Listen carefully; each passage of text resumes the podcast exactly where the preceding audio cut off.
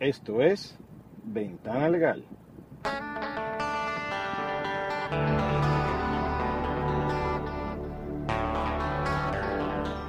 Bienvenidos a Ventana Legal, su podcast sobre derecho venezolano en Internet. Les habla Raymond Horta, editor de tuabogado.com. En esta oportunidad o en esta edición vamos a hablar de el caso de la difusión del video del Bajo de los Juanes, el cual, a pesar de que habíamos oído hablar eh, de él y de la conmoción que había causado en las redes sociales a favor y en contra, o se convirtió en lo que se llama en una difusión viral que se hizo de este famoso video, pues ayer tuvimos la oportunidad de ubicarlo y de hacer una valoración desde el punto de vista jurídico, especialmente desde el enfoque de la ley contra los delitos informáticos, por cuanto ayer hacía un comentario con un estudiante de derecho eh, que estando en sus clases de derecho penal, eh, lo primero que me dijo al comentar sobre este tema fue, no, mi profesor de derecho penal me dijo que solamente eh, podían ser sancionados por delitos que tenían que ver con difusión de imágenes o delitos o sanciones por hacer cosas que no están acorde con las buenas costumbres. Y eh, yo le hice la acotación que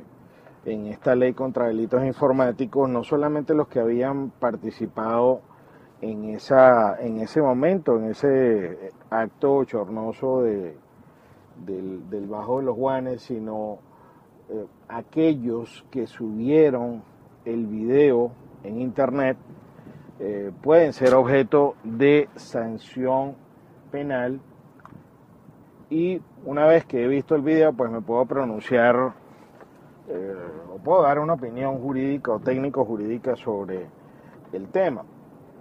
En este video aparece una mujer que se desnuda y luego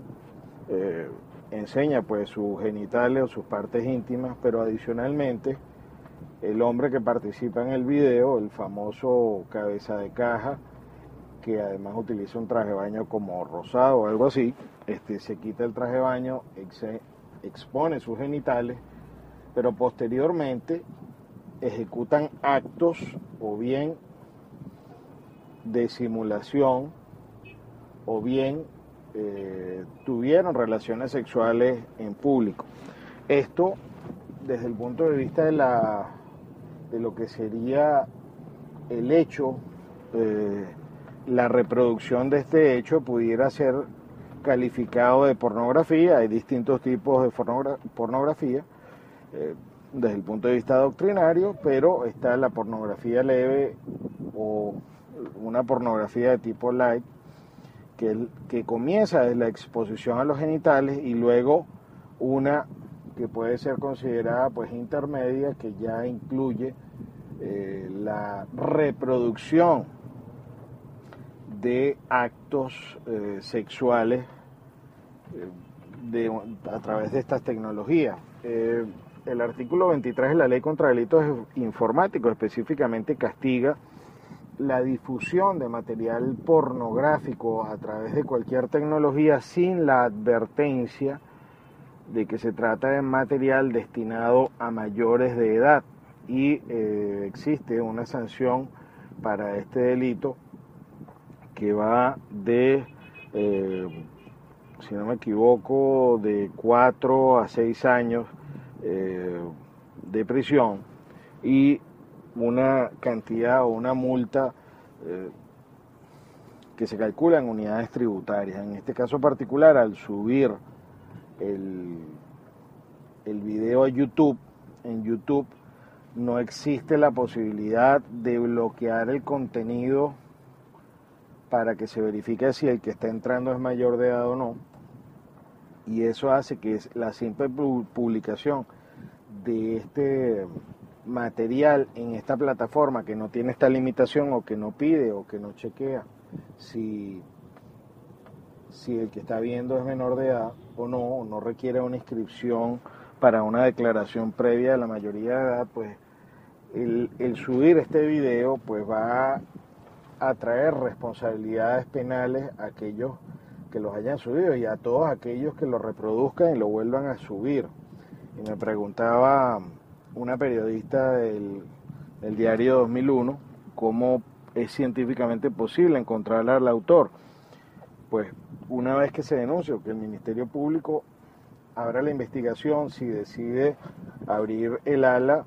o eh, específicamente investigar el delito informático, aparte de los otros que se cometieron contra la moral y las buenas costumbres,